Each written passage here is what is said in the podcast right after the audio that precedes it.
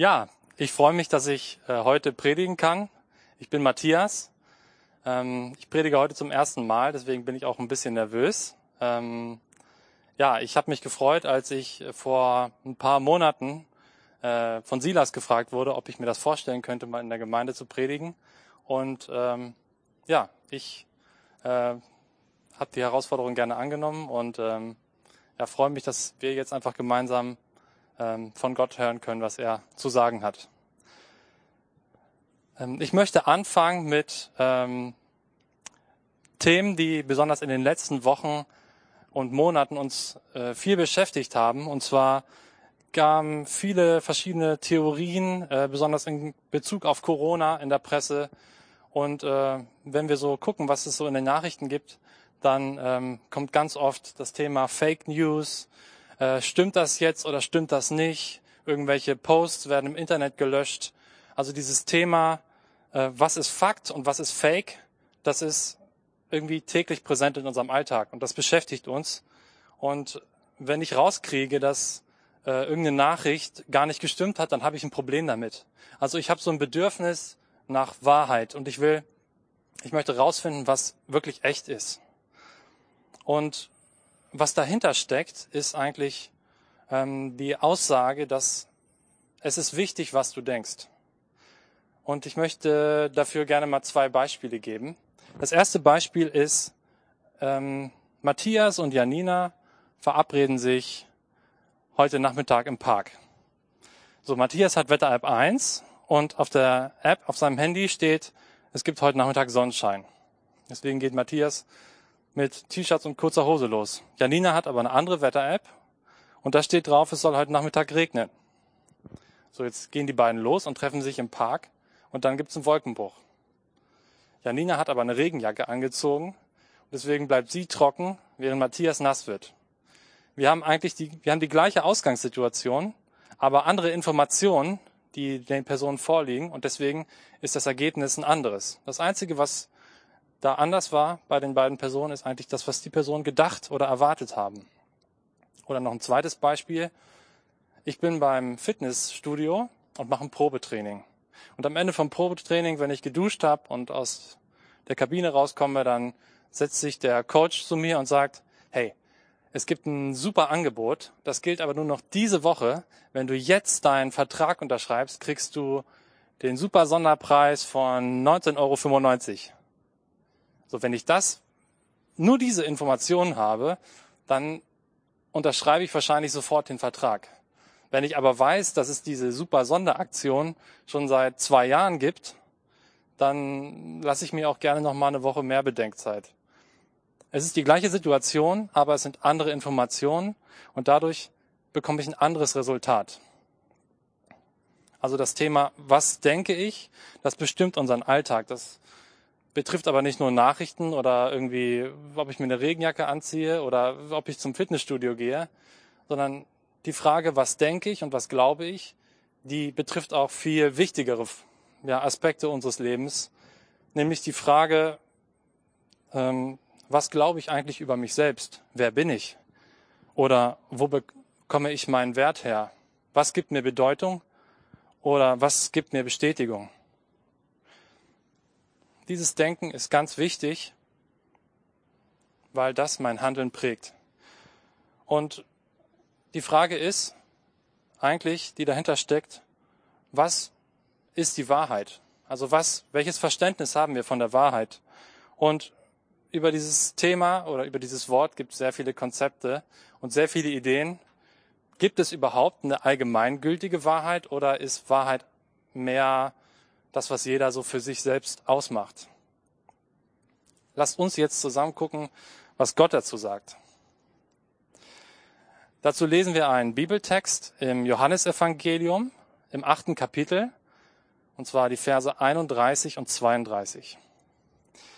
Jesus spricht da zu Leuten an einem öffentlichen Platz, die äh, das gut finden, was er sagt und die gerne seine Jünger sein möchten. Und dann sagt Jesus Folgendes zu ihnen wenn ihr in meinem Wort bleibt, seid ihr wirklich meine Jünger. Und ihr werdet die Wahrheit erkennen und die Wahrheit wird euch frei machen. In diesem Vers steckt ziemlich viel drin und ich würde jetzt gerne auf vier Aspekte eingehen und mir mal angucken, was bedeutet das eigentlich. Zum ersten möchte ich mal gucken, was heißt es in meinem Wort bleiben? Was meint Jesus damit? Dann möchte ich schauen, was meint Jesus mit ihr seid wirklich meine Jünger? Was heißt das?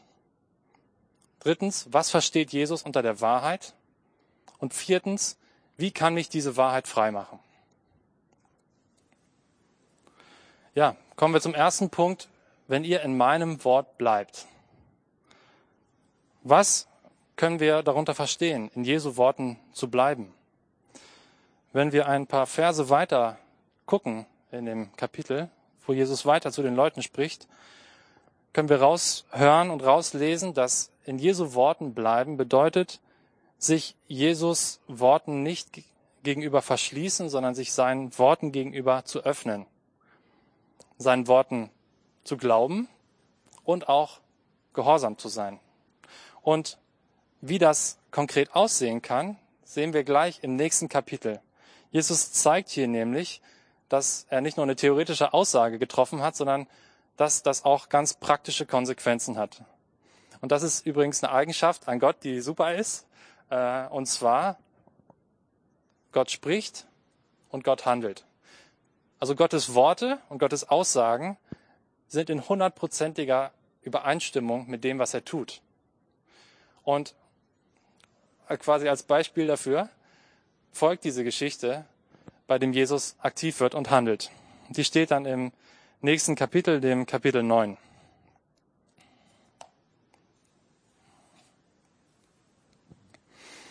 Unterwegs sah Jesus einen Mann, der von Geburt an blind war. Rabbi, fragten die Jünger, wie kommt es, dass dieser Mann blind geboren wurde? Wer hat gesündigt? Er selbst oder seine Eltern? Es ist weder seine Schuld noch die seiner Eltern, erwiderte Jesus. An ihm soll sichtbar werden, was Gott zu tun vermag. Wir müssen den Auftrag dessen, der mich gesandt hat, ausführen, solange es Tag ist. Die Nacht kommt, in der niemand mehr etwas tun kann. Solange ich in der Welt bin, bin ich das Licht der Welt.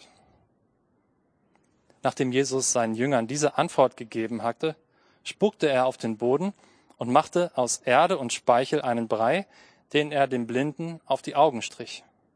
Dann befahl er ihm, Geh zum Teich Shiloach und wasch dir das Gesicht. Shiloach bedeutet Gesandter. Der Mann ging dorthin und wusch sich das Gesicht. Und als er von dort wegging, konnte er sehen. Da sitzt also ein Mann irgendwo an der Straße und dieser Mann ist blind geboren. Äh, Im Johannesevangelium hat diese Blindheit übrigens nicht nur die physische Bedeutung, sondern die hat auch noch eine symbolische Bedeutung. Und die steht dafür, dass wir Gottes Wahrheit nicht erkennen können. Jesus spricht von dem Licht der Welt und dass er das Licht der Welt ist. Und das Gegenteil vom Licht ist die Finsternis, ist die Dunkelheit, das Nichtsehen. Und ähm, das können wir auch auf uns beziehen, ja? Auch wenn wir nicht körperlich blind sind, aber dass wir Gottes Wahrheiten nicht erkennen können. Und Jesus begegnet dieser Person. Also Gott geht auf diese Person zu. Es findet eine Begegnung statt. Jesus berührt diesen Menschen. Und dann spricht Jesus mit diesem Mann. Und Jesus sagt dem Mann, was er tun soll. Er gibt ihm eine Anweisung. Tu das, geh zu dem Teich und wasch dich. So, jetzt muss sich der Mann entscheiden, was er tun möchte. Er hat die Möglichkeit zu sagen, ich mache es oder ich bleib sitzen. Und wir wissen, der Mann ist blind geboren und er ist jetzt inzwischen schon erwachsen. Und er hat höchstwahrscheinlich schon vieles versucht in seinem Leben, um sein Augenlicht zu bekommen. Er hat vielleicht Hoffnung gesetzt auf Wundermittel oder Wunderheiler oder hat gedacht, wenn ich vielleicht sehr viel Gutes tue, dann äh, wird, wird mir vielleicht Gott das Augenlicht schenken. Und er ist bis jetzt offensichtlich immer enttäuscht worden. Also er muss eine Entscheidung treffen. Vertraue ich diesem Jesus und riskiere ich da auch enttäuscht zu werden? Oder bleibe ich hier sitzen und äh, alles bleibt beim Alten. Und dieser Mann entscheidet sich, Jesus zu glauben. Und das hat eine Konsequenz für ihn. Und zwar die Konsequenz, dass er sehen kann. Und dieser Mann hat im Prinzip das gemacht, was Jesus mit bleibt in meinem Wort meint. Der Mann hört nämlich das Wort von Jesus und dann handelt er daraufhin.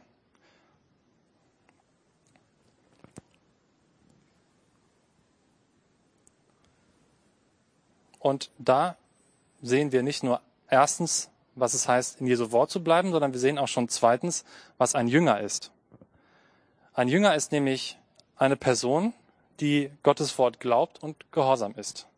Das ist so wie ähm, ein Auszubildender und ein Meister, wenn der Auszubildende in der Lehre ist und der Meister ihm sagt, was er machen soll. Und er das macht. Und dann lernt er es und gemeinsam mit dem Meister arbeiten sie vielleicht ein Werkstück aus. Und das ist das, was sich Jesus auch mit jedem Einzelnen von uns wünscht. Er möchte gerne wie unser Lehrmeister sein und wir sind seine Jünger. Jünger ist einfach ein bisschen altmodischer Begriff im Grunde für Schüler oder Azubi. Ja? So, jetzt haben wir gelernt, was in Jesu Wort bleiben heißt und was ein Jünger ist. Jetzt kommen wir zur Frage der Wahrheit. Als Jesus einige Kapitel später, an dem Tag, wo er gekreuzigt wird, von Pilatus, dem Statthalter, in Jerusalem verhört wird, sagt Jesus, ich bin in die Welt gekommen, um für die Wahrheit ein Zeuge zu sein. Dazu bin ich geboren. Jeder, der auf der Seite der Wahrheit steht, hört meine Stimme. Wahrheit? sagte Pilatus zu ihm. Was ist Wahrheit? Und diese Frage, die Pilatus dargestellt hat, diese Frage ist immer noch aktuell oder vielleicht aktueller denn je. Ich bin am Anfang darauf eingegangen, dass dieses Thema sich in Nachrichten und so weiter widerspiegelt. Aber das sind alles nur oberflächliche Sachen. Diese Frage, was ist Wahrheit, die treibt eigentlich jeden von uns um. Und jeder sucht da auch für sich eine Antwort. Ähm, und jeder hat auch ein Verständnis darunter, was Wahrheit eigentlich ist. Und deswegen ist es wichtig zu gucken, was versteht die Bibel unter diesem Wort. Und bei der Bibel ist Wahrheit kein abstrakter, theoretischer Begriff, sondern Wahrheit ist mit Erkenntnis, Erfahrung, und auch mit Erleben verbunden. Das gehört zusammen, das kann man nicht trennen. Im Alten Testament gibt es ein Wort dafür, das heißt Emet. Und das Wort für Wahrheit, dieses Wort Emet, steht auch für Tragfähigkeit, Verbindlichkeit und ist verwandt mit dem Wort Amen. Weiter steht dieses Wort Wahrheit in Bezug zu Glauben, Treue, Frieden und Gerechtigkeit. Das neutestamentliche Wort, das griechische, Aletheia, das steht für den gleichen Bedeutungsschwerpunkt. Für das, was Bestand hat, für Gerechtigkeit, Rechtschaffenheit, für Zuverlässigkeit, Treue, für wahrheitsgemäße Aussage, rechte Lehre, rechten Glauben und vor allem die göttliche Wirklichkeit. Wenn wir uns mal diese Begriffe angucken, dann und mal ein bisschen überlegen, wie ist Gott eigentlich, dann stellen wir fest, hm, das passt ja ziemlich gut, ja, wie die Faust aufs Auge. Also Gott, Gottes Eigenschaften spiegeln sich in diesem Wahrheitsbegriff wieder. Da geht es um den Charakter. Das ist keine, das ist nicht so ein abstrakter Gedanke oder so, wo wie ich mir argumentativ irgendwas zurechtlege, sondern da können wir an Gott als Person denken und das passt. Und diesen Wahrheitsbegriff, den ähm, den können wir jetzt so für uns mitnehmen, für alles Weitere. Äh, dieser Aspekt, es gibt mehrere Aspekte der Wahrheit, die wir in der Bibel finden. Und zwei ganz wichtige sind, die Wahrheit ist die Wirklichkeit Gottes. Das heißt, ich hatte es vorhin schon gesagt, was Gott sagt, das ist wahr, weil Gott auch das tut, was er sagt. Das heißt, das passt immer zusammen. Da gibt es keinen Widerspruch oder irgendwie Differenzen, sondern das ist konsistent. Das passt zusammen. Und diese Wahrheit, Gottes Wirklichkeit, die wird auch in einer Person sichtbar. In dem Charakter der Person von Jesus. Jesus sagt über sich selbst, ich bin die Wahrheit. Und in Jesu Leben zeigt sich Gottes Wirklichkeit. Gottes Welt ist eine Welt voller Licht. Und dem gegenüber steht die Welt des Teufels. Das ist die Welt der Finsternis und der Lüge. Der Teufel, Jesus nennt den Teufel auch den Vater der Lüge. Ja, der Teufel will also genau das Gegenteil von der Wahrheit. Jesus ist aber gekommen, um dieses Lügenkonstrukt und diese Lügen des Teufels zu zerstören und mit der Wahrheit das aufzuräumen. Wir haben jetzt gesehen, was heißt es, in Jesu Worten bleiben, was heißt es, Jesu Jünger zu sein und was ist Wahrheit. Jetzt kommen wir zum vierten Punkt. Wie kann diese Wahrheit frei machen? Jesus hat gesagt, wenn ihr in meinem Wort bleibt, seid ihr wirklich meine Jünger. Und ihr werdet die Wahrheit erkennen und die Wahrheit wird euch frei machen. Da stellt sich die Frage, wovon sollen wir eigentlich frei werden? Und ein paar Verse später gibt Jesus auf diese Frage eine Antwort. Er sagt ab Vers 35, ich sage euch, jeder, der sündigt, ist ein Sklave der Sünde. Ein Sklave gehört nur vorübergehend zur Familie. Ein Sohn dagegen für immer. Nur wenn der Sohn euch frei macht, seid ihr wirklich frei. Jesus spricht hier davon, wie wir Freiheit erlangen können und wie wir eigentlich nur eine Fake-Freiheit haben. Jesus sagt, es gibt einen Weg, frei zu werden. Und das ist durch den Sohn. Das heißt, nur durch das, was Jesus gemacht hat für mich, nur dadurch, dass ich Jesus mich befreit hat, dass er mir meine Schuld genommen hat, nur dadurch kann ich wirklich frei werden. Wenn ich das sehe, dann kann Jesus mich befreien. Aber solange ich denke, ich bin eigentlich schon frei, ich habe eigentlich, ich, ich kann mich ja frei entscheiden, solange bin ich noch ein Sklave der Sünde. Das heißt, ich habe eigentlich eine Fake-Freiheit, die gar keine ist. Es gibt also keine, es gibt keinen dazwischen. Und frei kann ich nur werden, wenn ich das erkenne, dass ich Befreiung brauche und dass Jesus dieser Weg ist, dass ich das akzeptiere. Dann kann ich, ja, dann kann Jesus dann erst, wenn ich ihn dazu einlade, es zu tun, dann kann er mich von meiner Schuld befreien und äh, ja, mich auch von meinem schlechten Verhalten oder falschen Vorstellungen befreien und mir, mich da korrigieren. Das ist der eine Punkt, wie wir frei werden. Das ist, kann, kann man sich vorstellen, wie wenn ich im Gefängnis bin und dann kommt jemand und schließt die Tür auf. Und die Tür geht auf im Gefängnis. Ich bin frei. Ich kann gehen. Jetzt ist es aber so, auch wenn ich mit Jesus unterwegs bin und auch wenn ich mit ihm lebe, bin ich nicht, in manchen Punkten fühle ich mich vielleicht überhaupt nicht frei. Fühle ich, fühle ich mich echt unfrei und gefangen. In Gedanken, in Verhaltensweisen, äh, Mustern, die sich lange, vielleicht über Jahre eingespielt haben. Und ähm, Jesus sagt, zu, dazu, wie wir frei werden können, sagt Jesus, bleibt in meinem Wort. Und das ist ein, eine Aussage, die, die er uns sagt. Das ist das, was wir tun sollen.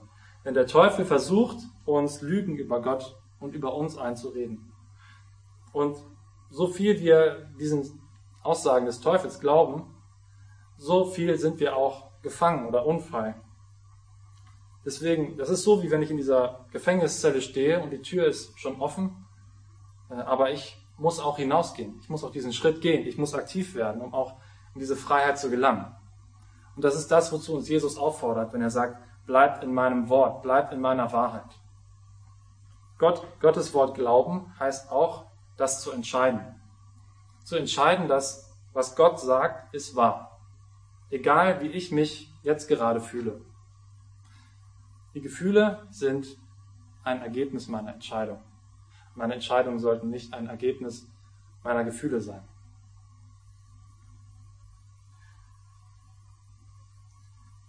Ich möchte ein paar Beispiele geben, was Gottes Wahrheit über mich ist. Gottes Wahrheit ist, Jesus ist der, der von Schuld befreien kann. Das bedeutet, dass ich selber die Lasten, die ich mit mir rumtrage, dass ich die nicht mehr tragen muss, dass es jemanden gibt, der die mir abnehmen kann. Das ist eine absolute Befreiung, wenn ich das wirklich verstehe. In der Bibel steht, dass Gott sich um mich kümmert. Das heißt, ich muss mich nicht um mich selbst sorgen oder ich muss mir nicht um mich selbst Sorgen machen. In der Bibel steht, dass ich in Gottes Augen wertvoll bin, dass ich Gottes Kind bin, wenn ich mit Jesus lebe.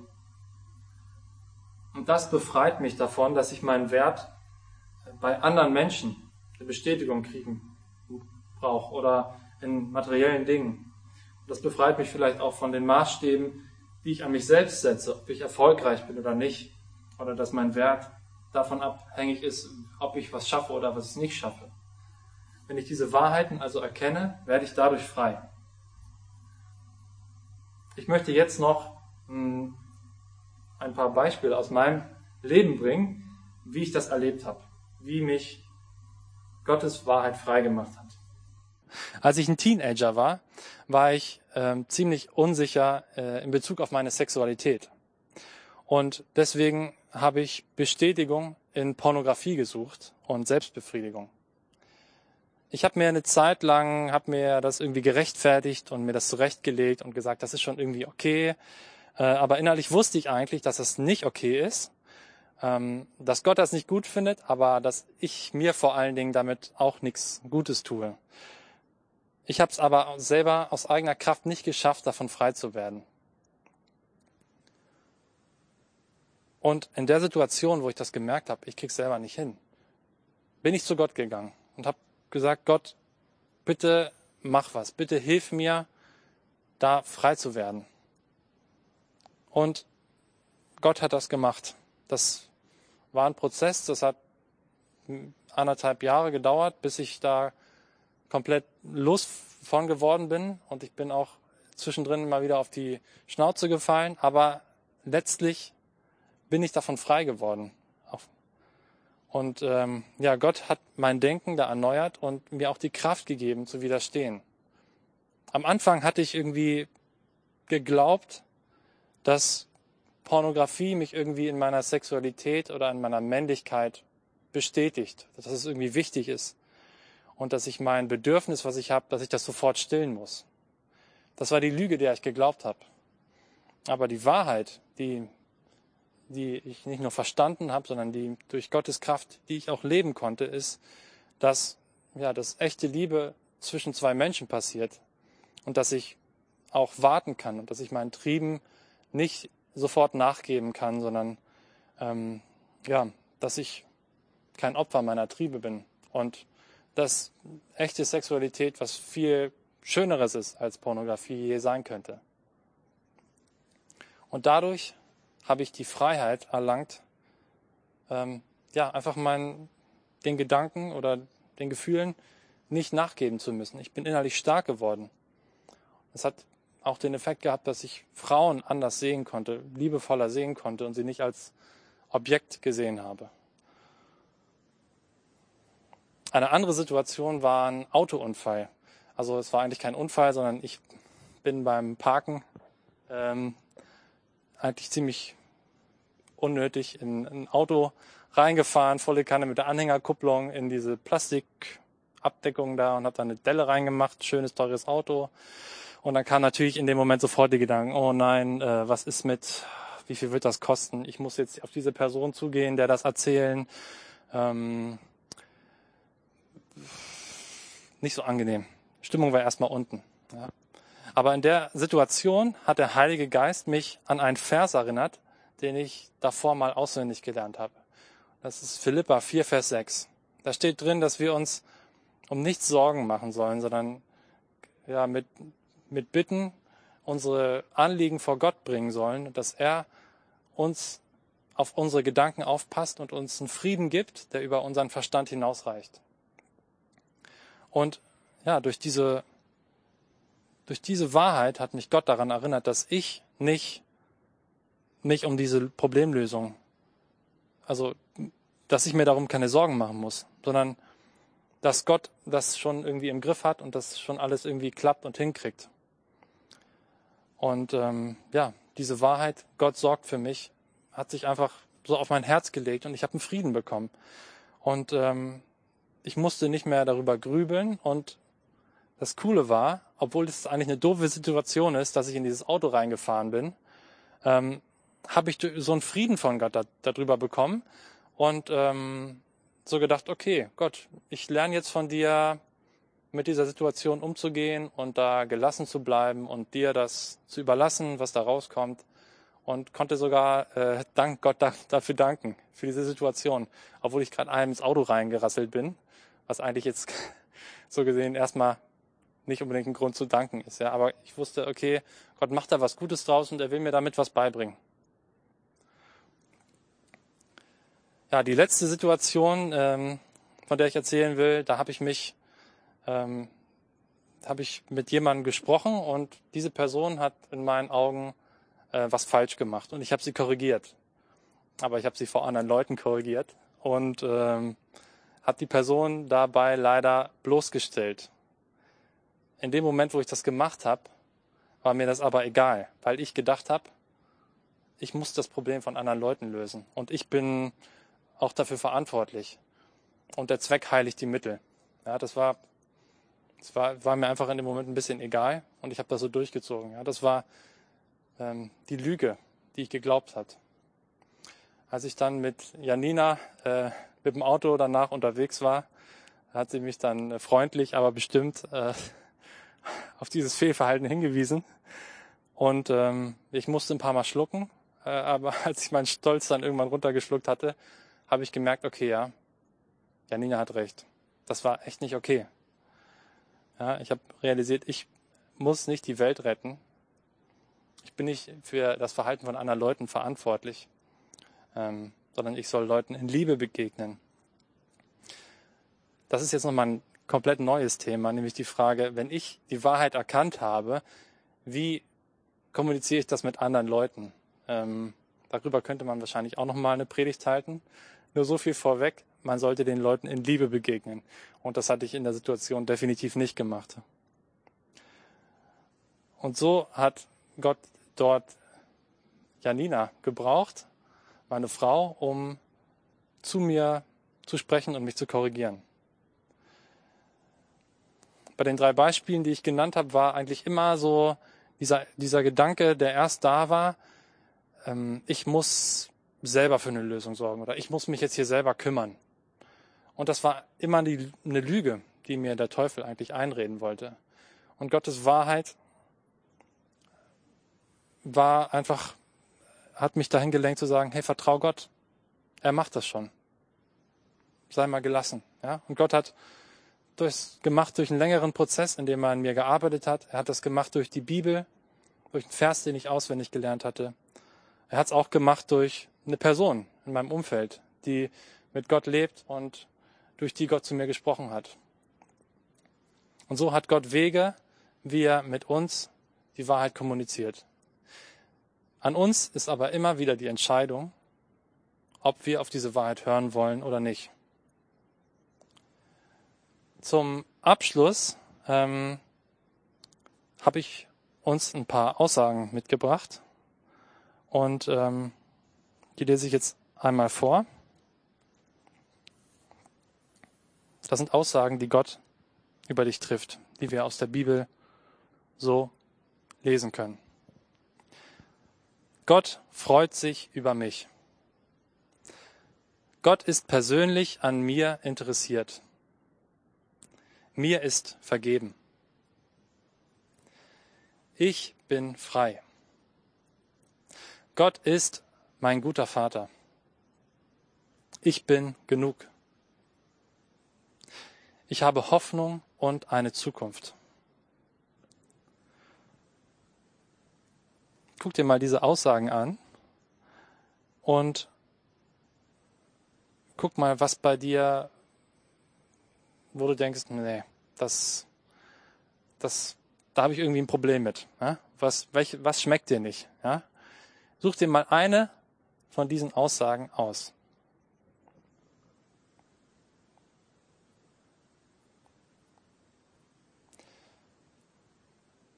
Und jetzt nimm mal diesen Satz mit, den du dir rausgesucht hast, und frag Gott mal, was er dir dazu sagen möchte.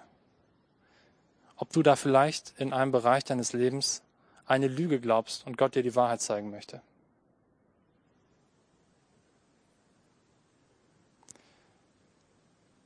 Danke, Jesus, dass du die Wahrheit bist.